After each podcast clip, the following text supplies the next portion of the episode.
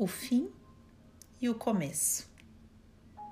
Beth tem uma frase lindíssima que diz: sem um começo não existe um fim, e sem um fim não existe um começo.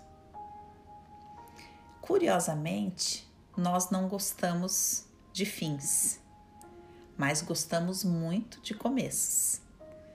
Gostamos da novidade, queremos novas oportunidades, queremos novas posses, novas roupas, novos relacionamentos, novas amizades, novas experiências. Mas não queremos colocar fim em nada. Imagina se as experiências da vida fossem o seu guarda-roupa. Será que cabe novas experiências no seu guarda-roupa da vida?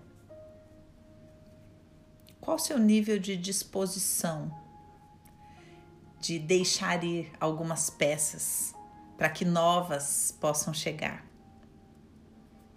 Será que você já aceita que sem um fim não há um começo? O nosso pensamento mágico gosta de acreditar que não existem fins. Na verdade, os fins são desnecessários. Por que, que a gente não pode continuar a ter tudo para sempre? Só acumulando mais e mais e mais. Na maturidade, aceitamos ciclos completos. Entendemos que a força da novidade vem da força do fim. Ou seja, aquilo que não é bem finalizado compromete os bons começos.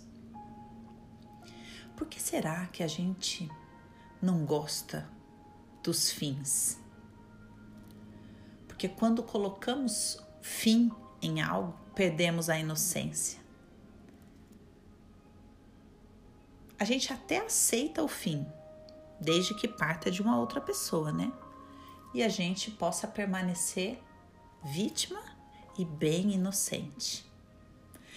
Para alguém muito íntimo, a gente até confidencia. Olha, posso falar a verdade?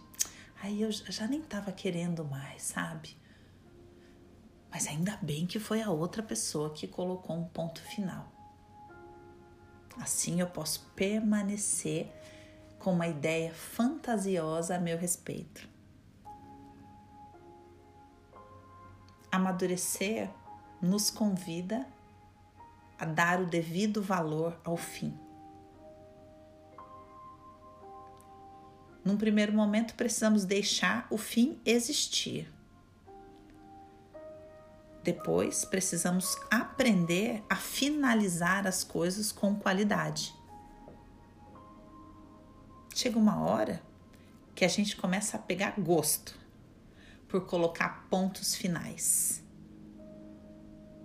Tudo porque finalmente aprendemos que sem um começo não existe um fim, e sem um fim não existe um começo.